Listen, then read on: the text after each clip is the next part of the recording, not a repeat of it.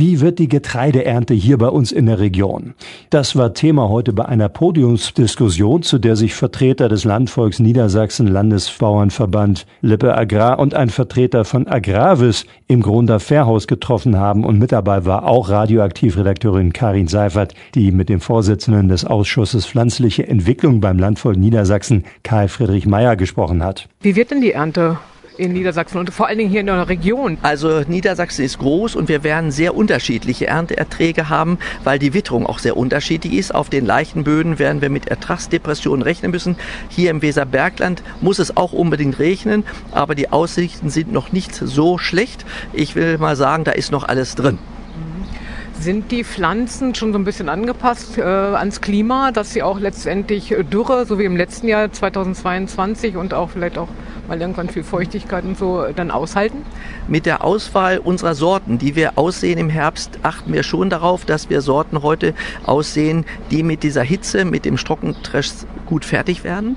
Und ähm, dadurch versuchen wir natürlich etwas entgegenzuwirken. Aber natürlich ist es, äh, wenn der Regen ausbleibt, schon schwierig. Und dann fehlen uns die Erträge, die wir eigentlich dringend brauchen. Wenn man sich umguckt und äh, ja, Weizen, Gerste, also man hat so einen, ich sag mal, so den optischen Eindruck, dass es, äh, dass die Speicher voll werden. Ne?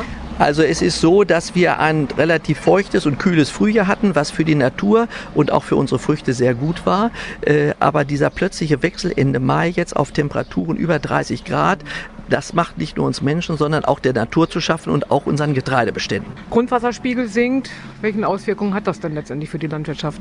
Natürlich sind sinkende Grundwasserpegel nicht gut, auch vor allen Dingen für den Wald nicht. Aber wir äh, haben jetzt im Winter doch eine relativ gute Auffüllung der Talsperren gehabt. Ich gucke immer, wie ist der Füllstand der Talsperren. Äh, aber Sie haben recht, der Grundwasserstand insgesamt ist nach wie vor sehr, sehr niedrig. Und auch bedenklich dann für die Ernte? Also für die Ernte natürlich auch. Das bildet sich ja alles dann, hängt ja voneinander ab. Aber äh, das hängt auch eben sehr von den Regionen ab. Das muss man sagen. Auf den leichten Standorten Niedersachsens gibt es jetzt schon große Probleme. Bei uns hält sich das noch die Waage, aber in den nächsten zehn Tagen brauchen wir auch dringend Niederschläge. Herr Mayer, Düngemittelverordnung in Niedersachsen, kann man noch mal irgendwie so ein bisschen darauf eingehen? Was darf denn jetzt auf die Felder und was kann noch kurzfristig auf die Felder? Also im Moment ist die Düngung für unsere Pflanzen abgeschlossen. Äh, jetzt wird geerntet, aber dieses Thema Düngung und die Düngeverordnung machen uns großen Kummer. Wir werden wieder eine erneute Ausweisung roter Gebiete bekommen im Sommer und äh, wir sind ja ganz klar dafür, dass das Verursacherprinzip gilt und nicht die Kulissen, denn es ist einfach nicht einzusehen, dass große Gebiete rot sind, wo wir 20 Prozent weniger düngen müssen, obwohl das Wasser in diesen Gebieten tadellos ist. Die Stadtwerke können bestes Wasser fördern. Äh, wir liefern es und das ist eben eigentlich einzusehen, dass wir da diese Aufgaben der roten Gebiete als Auflage haben. Ich habe gelesen, Niedersachsen 23 mehr Fläche als in 22, aber trotzdem weniger Ertrag.